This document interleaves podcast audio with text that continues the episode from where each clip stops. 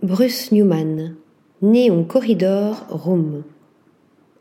5000 m2 de couloirs et de pièces lumineuses, des tunnels, des sculptures de néon.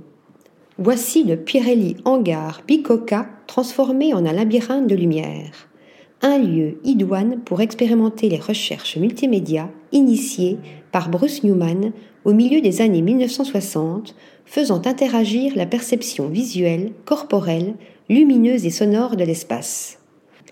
Organisé en collaboration avec la Tête moderne de Londres et le Stedelijk Museum d'Amsterdam, l'exposition rassemble 30 œuvres fondatrices de l'artiste.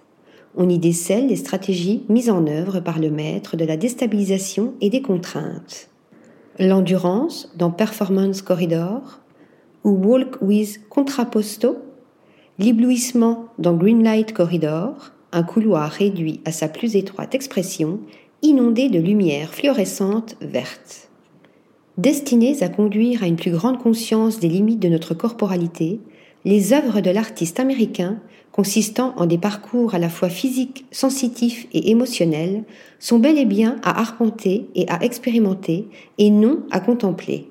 Cependant, Bruce Newman est allé plus loin réalisé à Milan en 1971 et reconstitué ici pour la première fois, Funnelpiece exploite les outils électroniques de surveillance tels que les caméras en circuit fermé afin d'explorer les réactions des visiteurs lorsqu'ils découvrent qu'ils sont enregistrés et surveillés.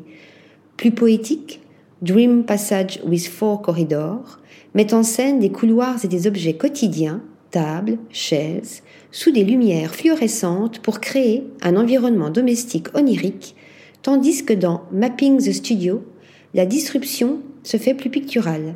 Dévoilée au moyen de sept projecteurs vidéo, les images du studio de l'artiste, altérées ou retournées au gré de changements chromatiques, provoquent chez le spectateur voyeur un sentiment de dislocation spatiale et temporelle proprement troublant. Article rédigé par Stéphanie Duloup.